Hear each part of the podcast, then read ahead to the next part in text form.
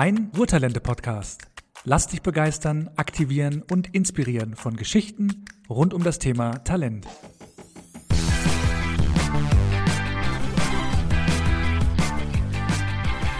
Hallo und herzlich willkommen zum Ruhrtalente-Podcast. Hier sind wieder Leonie und Sandy. Viele Ruhrtalente haben den Traum, Medizin zu studieren. Doch wie genau läuft das Medizinstudium eigentlich ab? Was sollte man dafür mitbringen? Und wie findet man heraus, ob es das Richtige für einen ist? Diese und weitere Fragen beantworten uns heute zwei Ruhrtalente-Alumni, Berfin und Lars. Schön, dass ihr da seid. Vielleicht stellt ihr euch zunächst einmal kurz vor. Hallo, ich bin Berfin, 21 Jahre alt und bin seit 2019 Teil des Ruhrtalente Alumni-Programms und studiere aktuell Medizin im sechsten Semester an der Heinrich-Heine-Universität in Düsseldorf. Hallo, ich bin Lars. Ich bin seit 2020 Ruhrtalente-Alumnus und studiere im vierten vorklinischen Semester an der Universität Duisburg-Essen am Uniklinikum Essen Humanmedizin. Ja, vielen Dank, ihr beiden. Schön, dass ihr da seid. Lars, vielleicht zum Start erst einmal die Frage an dich. Warum studierst du überhaupt Medizin?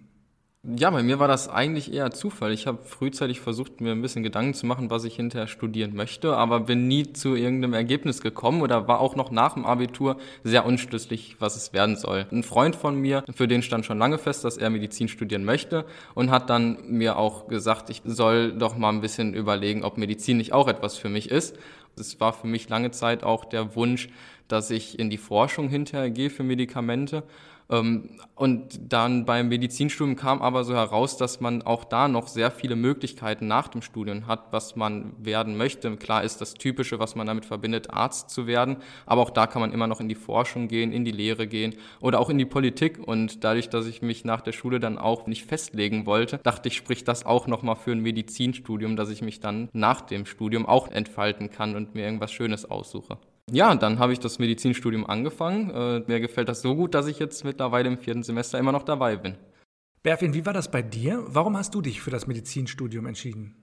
Bei mir war das so, dass ich mich während der Schulzeit eigentlich immer für naturwissenschaftliche Fächer interessiert habe und da habe ich beispielsweise auch die Biologie als Leistungskurs gewählt und habe auch während eines Praktikums mich für eine Kinderarztpraxis entschieden und dort dann zwei Wochen ein Praktikum absolviert. Und während des Praktikums habe ich gemerkt, dass es mir sehr viel Spaß macht, mit Menschen zu arbeiten, mit den Ärzten zu reden, auch mit den MFAs und mit Patienten, mit den Eltern von den Patienten. Und da ist mir auch ja bewusst geworden, wie wichtig dieser Beruf ist. Ich finde es sehr gut, dass wir ähm, in der Medizin die Verknüpfung zwischen Theorie und Praxis haben und dass wir auch später, wenn wir arbeiten, ähm, sowohl wissenschaftlich orientiert sind, gleichzeitig empathisch bleiben und am Menschen weiterhin interessiert sind.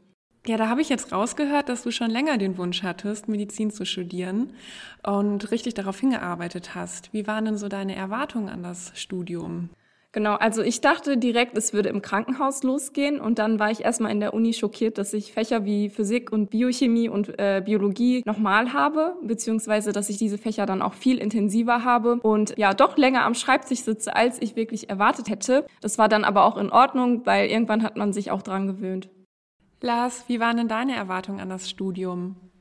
Wenn ich ganz ehrlich bin, habe ich eigentlich gar keine Erwartungen an das Medizinstudium gehabt. Ich bin da gefühlt mehr reingestolpert. Und was für mich sehr, sehr viel Präsenz im Kopf hatte, war dieser Präparierkurs, der in unterschiedlichen Semestern bei der Universität in Essen im zweiten ansteht, wo man dann an einem Körperspender arbeitet, um die anatomischen Strukturen zu erkunden. Und das war etwas, was mir ordentlich Respekt eingezollt hat, äh, weil ich gar nicht wusste, wie man damit umgehen kann. Aber ansonsten hatte ich kaum Erwartungen an das Medizinstudium. Studium. Ich wusste, dass es etwas Naturwissenschaftliches ist, was mir auch seit jeher Spaß gemacht hat, dass ich damit hoffentlich viele Möglichkeiten habe nach dem Studium noch. Hattest du denn schon wie Berfien Vorerfahrungen im medizinischen Bereich, zum Beispiel im Kontakt mit Patienten, in der Pflege?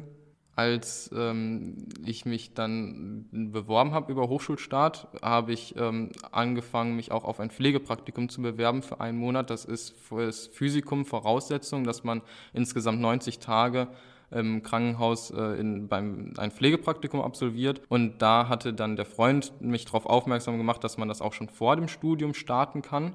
Ähm, und da habe ich dann 30 Tage schon im Krankenhaus absolviert, aber das war dann schon, nachdem ich mich beworben habe. Davor hatte ich keinerlei Berührungspunkte mit äh, Krankenhaus oder ärztlichen Praxen, außer wenn man mal selber den Arzt besucht hat. Das heißt, man muss für das Medizinstudium dieses Pflegepraktikum absolvieren. Habe ich das richtig verstanden? Ja, man hat bis zum Ende des zweiten Studienjahres Zeit, dieses dreimonatige Praktikum zu absolvieren und man kann es halt, nachdem man das Abi-Zeugnis bekommen hat, kann man dann anfangen damit. Ich habe das Pflegepraktikum in der Pädiatrie gemacht, aber ich habe es dann während des Studiums angefangen. Also ich habe es nach dem ersten Semester direkt in der ersten vorlesungsfreien Zeit habe ich dann angefangen, habe erstmal einen Monat gemacht und dann habe ich nach dem zweiten Semester im Sommer zwei Monate gemacht und das waren dann insgesamt 90 Tage. Damit wir uns das alles ein bisschen besser vorstellen können, mögt ihr uns mal erzählen, wie das Studium so aufgebaut ist? Dann würde ich einmal starten, weil der Regelstudiengang eben noch das verbreitetste in Deutschland ist, auch wenn der Modellstudiengang schon an vielen Universitäten ist. Da bin ich auch gleich mal gespannt, was Berfin erzählt. Der Regelstudiengang ist wie folgt aufgebaut, dass man die ersten vier Semester, also die ersten zwei Jahre, den vorklinischen Abschnitt hat. Da hat man dann eher hauptsächlich theoretische Fächer, ist kaum oder gar nicht am Patienten und hat auch kaum Kontaktpunkte mit, der, mit den klinischen Aspekten der Medizin, sondern ich, ich habe das immer versucht, meiner Familie so zu verklickern, dass das äh, erstmal die Lehre vom gesunden Menschen ist. Und dann hat man das erste Staatsexamen, das ist eins von dreien, die man im Laufe des Studiums absolvieren wird. Wenn man dann das erste Staatsexamen, was aus einer schriftlichen und auch aus einer mündlichen Prüfung besteht, bestanden hat, kommt man in den klinischen Abschnitt. Da sind dann vier weitere Studienjahre angesagt, wobei nach drei Studienjahren nochmal ein zweites Staatsexamen stattfindet. Und dann hat man das sogenannte praktische Jahr, wo man dann nur noch im Krankenhaus arbeitet, auf teilweise vorgegebenen, teilweise selbstgewählten Stationen. Und dann hat man das dritte Staatsexamen, wo man dann in einer mündlich-praktischen Prüfung das ganze Studium abschließt und ist dann fertig mit dem Medizinstudium. Und wie lange dauert das Studium dann insgesamt? Bis zum dritten Staatsexamen ist das in Regelstudienzeit sechs Jahre. Und wenn man dann fertig ist, ist man maximal Assistenzarzt im Krankenhaus. Hat man dann die Wünsche, dass man irgendwie noch aufsteigen möchte als Oberarzt oder Chefarzt oder sich eventuell auch äh, eine eigene Praxis aufbauen möchte, muss man eine Facharztausbildung machen, wo man sich dann auf einen Fachbereich spezialisiert. Und das dauert dann auch nochmal fünf bis sechs Jahre.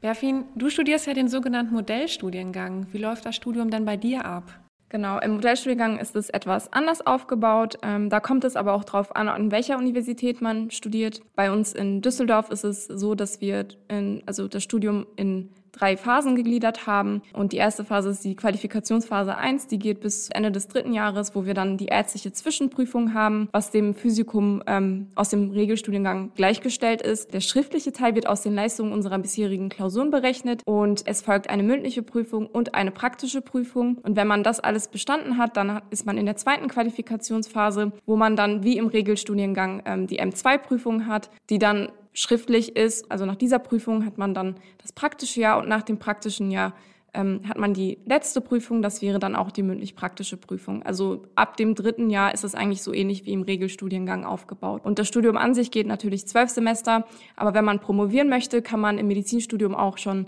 während des äh, Studiums anfangen. Und da kann es natürlich sein, dass sich die Studienzeit verlängert, je nachdem, was man für eine Doktorarbeit schreibt. Das muss man dann aber auch für sich entscheiden. Also die Promotion ist keine Pflicht, um die Approbation als Arzt oder Ärztin zu bekommen. Ja, danke ihr beiden für eure ausführlichen Erläuterungen zu euren Studiengängen.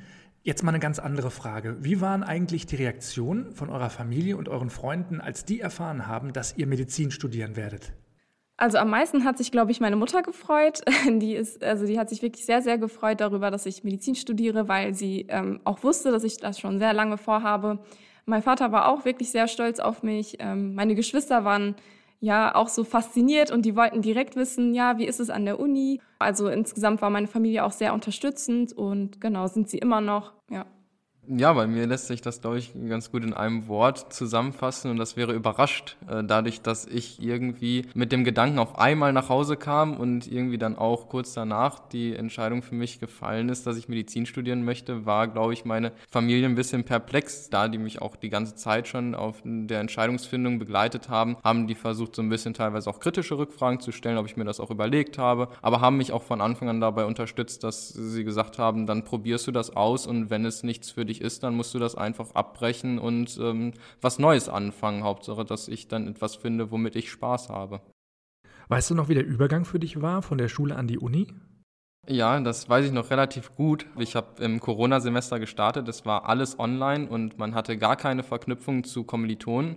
Und ähm, ich muss ganz ehrlich sagen, dass ich im ersten Semester sehr überrascht doch von der Masse war. Ich habe damit gerechnet, dass das Studium deutlich mehr als das Abitur sein würde, aber dass das so viel mehr war, habe ich nicht mit gerechnet. Es ging los, dass jeder zweite Begriff auf Latein war. Ich hatte in der Schule kein Latein. Dann musste man sich erstmal zurechtfinden. Zum Glück hatte ich dann schon Kontakte von der Schule aus, sodass man dann irgendwann auch mal auf die Idee kam, sich auszutauschen, wie läuft das eigentlich bei dem anderen. Aber dadurch, dass man gemerkt hat, dass das bei den meisten anderen ebenfalls so ist, hat man gemerkt, dass das vielleicht auch erstmal normal ist, dass man damit überfordert scheint.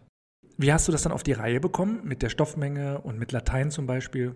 Das Thema Latein ähm, war dann doch ganz schnell gegessen, dadurch, dass die Begriffe sich viel wiederholt haben, wodurch man das dann auch schnell gelernt hat. Das war dann einfach ein bisschen auswendig lernen und dann kam man damit klar und dann konnte man das Ganze auch sich schnell herleiten, welche Struktur jetzt wo liegt oder vielleicht auch, wie die Struktur heißt. Und die Grammatik, die man vielleicht aus dem Schullatein kennt, ist da, glaube ich, äh, spielt da kaum eine Relevanz.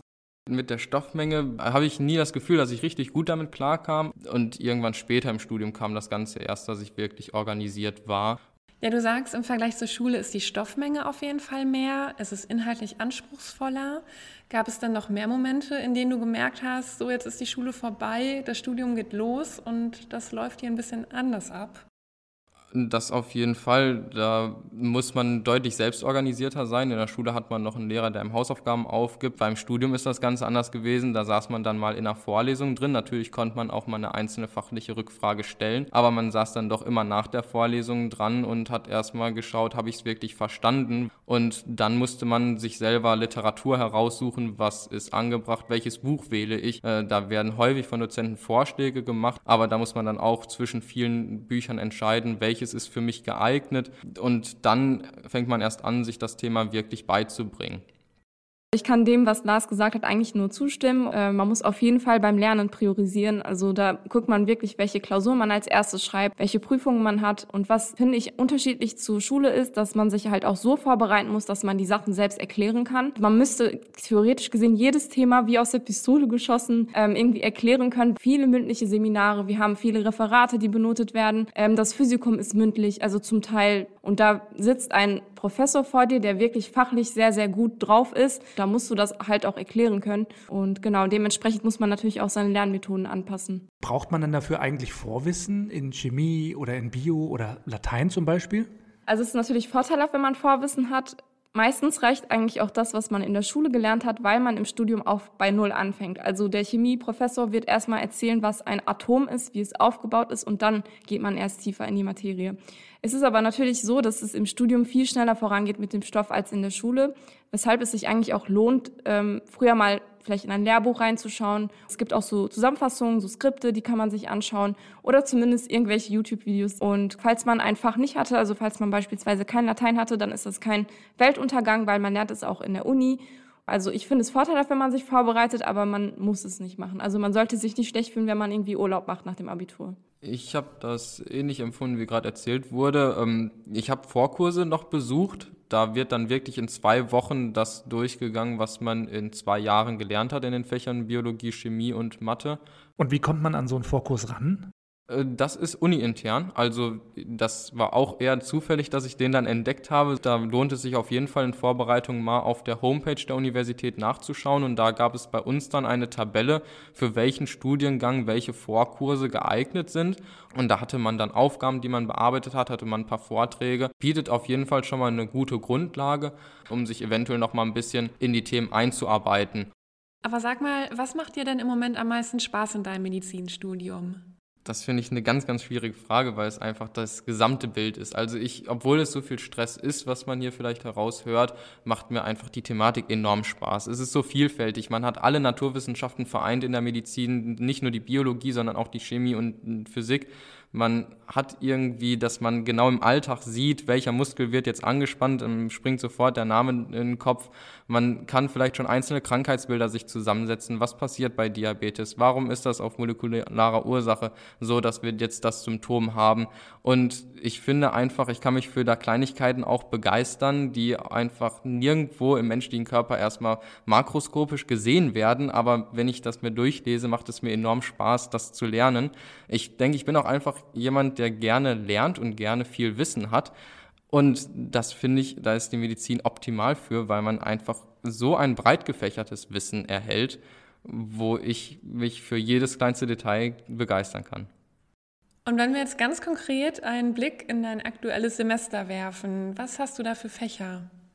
Aktuell habe ich zwei große Fächer, das ist äh, Biochemie und Physiologie, wo ich ein Praktikum absolviere. Da stehen wir dann bei Biochemie im Labor und haben wirklich äh, Reagenzgläser, die wir befüllen, um dann Enzymaktivitäten mittels Photometrie zu bestimmen. Im Physiologiepraktikum haben wir ganz verschiedene äh, physiologische Prozesse, die wir nachvollziehen. Wir haben ein EKG geschrieben von uns selber und haben das analysiert. Wir haben zur Kreislaufregulation verschiedene Versuche gemacht, wo man dann Sport getrieben hat, wo man sich passiv und aktiv aktiv aufrichten musste und dabei den Blutdruck gemessen hat. Wir haben auch dann das Praktikum Blut, wo wir uns selber Blut abnehmen, um dann die Gerinnung zu testen und Blutgruppen zu bestimmen. Da ist halt wirklich ein sehr breit gefächertes Fach, weil wir von jedem Themenbereich so ein bisschen was mitnehmen. Neurophysiologie haben wir auch, wo wir dann Versuche gemacht haben zur Nerven, wie schnell die weiterleiten, um einen Muskel zu kontrahieren, wo wir dann Elektroden an die Haut angeklebt haben, um einen Nerven zu reizen und dann ohne Willkür willkürlich den Muskel kontrahieren zu wollen, der dann gezuckt hat, um dann die Nervenleitgeschwindigkeit herauszufinden. Ab wann ist das pathologisch? Was sind dann die Ursachen dafür? Und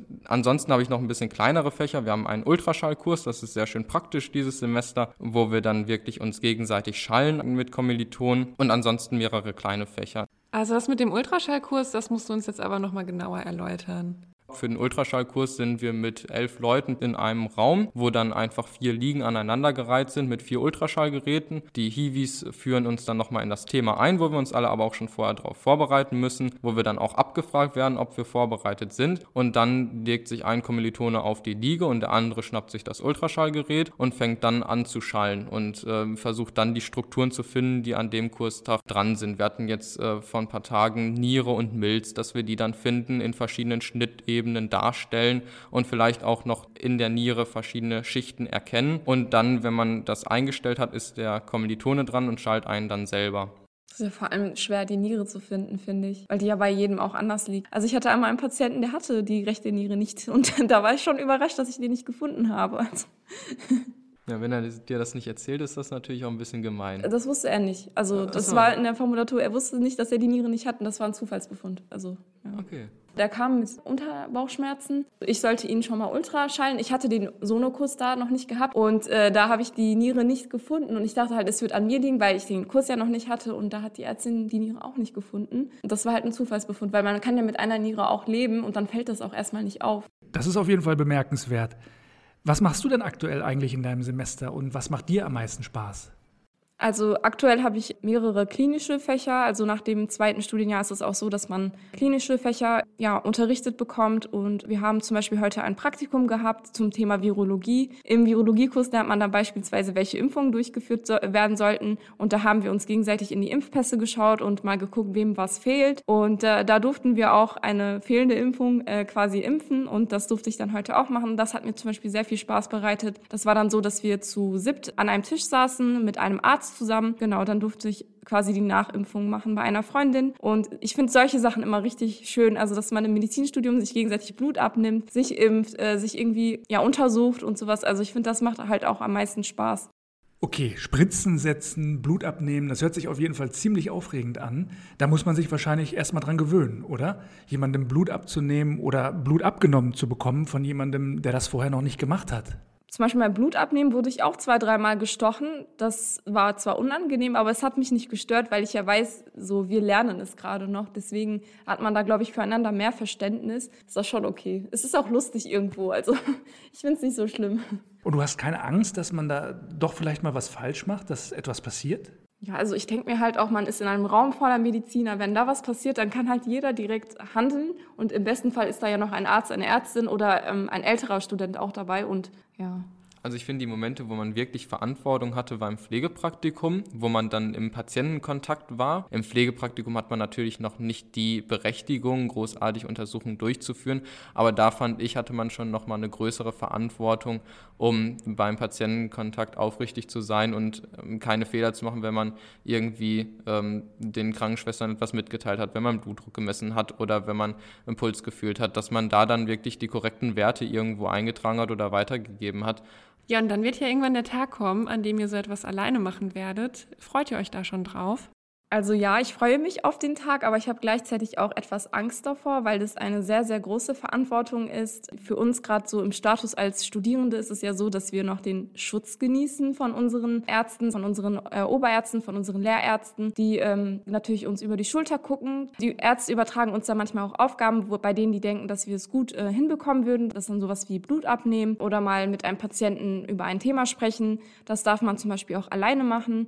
Später, wenn man natürlich Arzt oder Ärztin ist, muss man das alles selber machen. Aber da hat man zu Beginn gerade, finde ich, schon die Unterstützung auch von Kollegen, Kolleginnen und ähm, auch von der Pflege. Das darf man nicht unterschätzen, weil man lernt sehr, sehr viel auch von der Pflege. Da finde ich es halt gut, wenn man zusammenarbeitet. Also dann klappt alles auch viel besser und genau.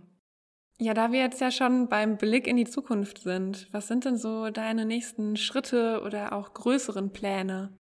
Also mein Plan ist es erstmal, das Studium fertig zu schaffen. Ich würde auch gerne parallel zum Studium anfangen zu promovieren. Genau, da weiß ich aber noch nicht, was ich nach dem Studium genau machen werde. Ich möchte aber zu Beginn erstmal die Facharztausbildung machen. Da habe ich mich aber auch noch nicht festgelegt. Ich finde ähm, die innere Medizin sehr interessant. Ich finde aber auch chirurgische Fächer sehr interessant und möchte dann halt in meinen nächsten Formulaturen einfach mir verschiedene Fachbereiche angucken und mich dann spezialisieren. Und ähm, wenn es mir da Spaß macht, dann würde ich das auch weiterhin gerne machen wollen. Vielleicht auch später irgendwie in einer eigenen Praxis. Und wenn ich merke, es macht mir nicht so viel Spaß, dann würde ich vielleicht auch in die Lehre gehen, was ich auch wirklich sehr interessant fand immer. Und ab wann kann man sich spezialisieren?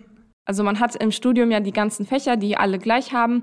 Und äh, da spezialisiert man sich nicht, sondern man spezialisiert sich erst, nachdem man die Approbation bekommen hat, das heißt die Erlaubnis als Arzt oder Ärztin zu arbeiten. Gegen Ende des Studiums kann man sich dann für Fachbereiche bewerben, die man interessant findet und erst ab dann, also erst dann, wenn das Studium absolviert ist, kann man sich dann spezialisieren. Und die Spezialisierung an sich dauert halt je nachdem, was man machen möchte, unterschiedlich lang. Also die chirurgischen Fächer haben meistens sechs Jahre und die anderen Fächer haben meistens fünf Jahre, wo man dann als Assistenzarzt, Assistenzärztin arbeitet und dann am Ende ähm, ja, Fachärztin Ärztin, Facharzt wird. Also wenn man das Studium fertig hat, dann ist man trotzdem Ärztin, Arzt und kann auch alles machen, eigentlich was auch Fachärzte machen, nur dann ist man halt spezialisiert und kann dann auch eine eigene Praxis gründen beispielsweise oder halt Oberarzt, Oberärztin werden, je nachdem, was man machen möchte. Was hat man da so für Möglichkeiten, also bezogen auf die verschiedenen Fachbereiche? Da gibt es viel. Also man könnte zum Beispiel die Allgemeinmedizin äh, gehen, da wäre man am Ende wahrscheinlich Hausarzt, Hausärztin könnte eine Praxis ähm, gründen. Man kann aber in die innere Medizin gehen, da gibt es auch nochmal Spezialisierungen, die dann ja noch weitere zwei Jahre beanspruchen würden, wenn man beispielsweise die Kardiologie machen möchte. Dann natürlich die chirurgischen Fächer, die man ähm, alle im Krankenhaus hat. Genau, also da gibt es sehr, sehr viel. Im Prinzip alles außer Zahnmedizin und Tiermedizin. Genau. Lars, weißt du schon, wo es bei dir hingehen soll? Nee, habe ich noch gar keine Ahnung, was ich später machen möchte. Ich finde, man schaut immer schon ein bisschen, was man eventuell für sehr interessant hält, weil man eben auch Praktika machen kann. Jetzt das Pflegepraktikum macht man auf unterschiedlichen Stationen. Da kann man vielleicht schon mal reinstuppern. Da ist man natürlich primär bei der Pflege, aber bekommt am Rande schon mal etwas mit von den ärztlichen Tätigkeiten. Die Formulatur ist natürlich auch ein Bereich, wo man später selber tätig ist. Da hat man dann noch nicht fachspezifische Aufgaben, aber da bekommt man auch wieder mit, was man eventuell in dem Fachbereich so tut. Und ich finde, man sollte schon vor dem praktischen Jahr, das ich beim Aufbau angesprochen habe, eine ungefähre Idee haben, was man hinterher machen möchte, weil man da auch dann von den theoretischen Inhalten schon die, das ganze Know-how von einem Arzt hat, dann sich einen Fachbereich zum Teil auch aussuchen darf. Das wird dann gegliedert, ich glaube, in drei Bereiche und einen Bereich darf man sich aussuchen, wo man das praktische Jahr verbringen möchte und da macht es dann Sinn, wenn man nur noch ein oder zwei Ideen hat, was man letzten Endes machen möchte, dass man dann einen von den beiden Ideen wählt, um zu überprüfen, ist das etwas für mich oder dann nicht. Und nach dem dritten Staatsexamen wird man sich ja dann spezialisieren, wobei man auch da, wenn man bei der Facharztausbildung merkt, es ist nichts für mich, könnte man nochmal umschwenken. Und die Zeit werde ich mir auch noch nehmen, dass ich da während der Praktika ein bisschen Erfahrung sammle und dann für mich kommen die klinischen Fächer ja erst noch, dass ich da auch mal reinschaue, was finde ich besonders interessant. Und wie sieht das mit den anderen Leuten aus eurem Studiengang aus? Ja, also es gibt auch sehr übermotivierte Studierende, die schon im ersten Semester genau wissen, was sie für eine Fachrichtung haben wollen. Also finde ich auch wirklich sehr, also ich finde es sehr gut, dass man das schon weiß und dass man so eine Vorstellung hat, weil dann lohnt sich das Lernen auch, wenn man ein bestimmtes Ziel vor Augen hat, finde ich. Ähm, aber es ist bei weitem nicht jeder so. Also viele wissen auch noch nicht ganz genau, was sie machen möchten. Und dafür ist ja das Studium da, dafür sind die Formulaturen da, die, die ganzen Praktika, die man da hat. Und es gibt auch viele, die sich dann umorientieren, weil sie dann irgendwie einen besseren Bereich finden, der sie vielleicht mehr interessiert, der vielleicht mehr Spaß macht. Und ich finde es immer also gut, wenn man ein Ziel hat, aber ich finde, man sollte sich nicht zu stark fokussieren, weil vielleicht verpasst man ja dann irgendwie einen Fachbereich, den man doch besser findet. Und deswegen lasse ich das alles auch irgendwie auf mich zukommen und gucke einfach mal. Okay, jetzt haben wir schon jede Menge Einblicke in eure Studiengänge bekommen. Vielleicht könnt ihr an dieser Stelle einmal zusammenfassen, wer aus eurer Sicht für ein Medizinstudium geeignet ist. Was sollte man mitbringen? Was ist wichtig? Also ich finde es ähm, wichtig, dass man ja ein Durchhaltevermögen hat, weil man halt ja zu Beginn auch vor allem überrascht sein wird über die Menge, die man da lernen muss, ähm, dass man halt auch wirklich lernbereit ist, dass man wissbegierig ist im besten Fall. Aber abgesehen davon finde ich, sollte man ja auch als Ärztin, als Arzt auch ein gewisses Empathie äh, Level haben. Also man sollte sich in die Lage von Patientinnen versetzen können. Ich kann mich den genannten Dingen nur anschließen und würde einfach ergänzen zu sagen, dass man ein gewisses Interesse an der Medizin mitbringen sollte, weil man einfach sehr viel Zeit beim Lernen mit dem Studium verbringt.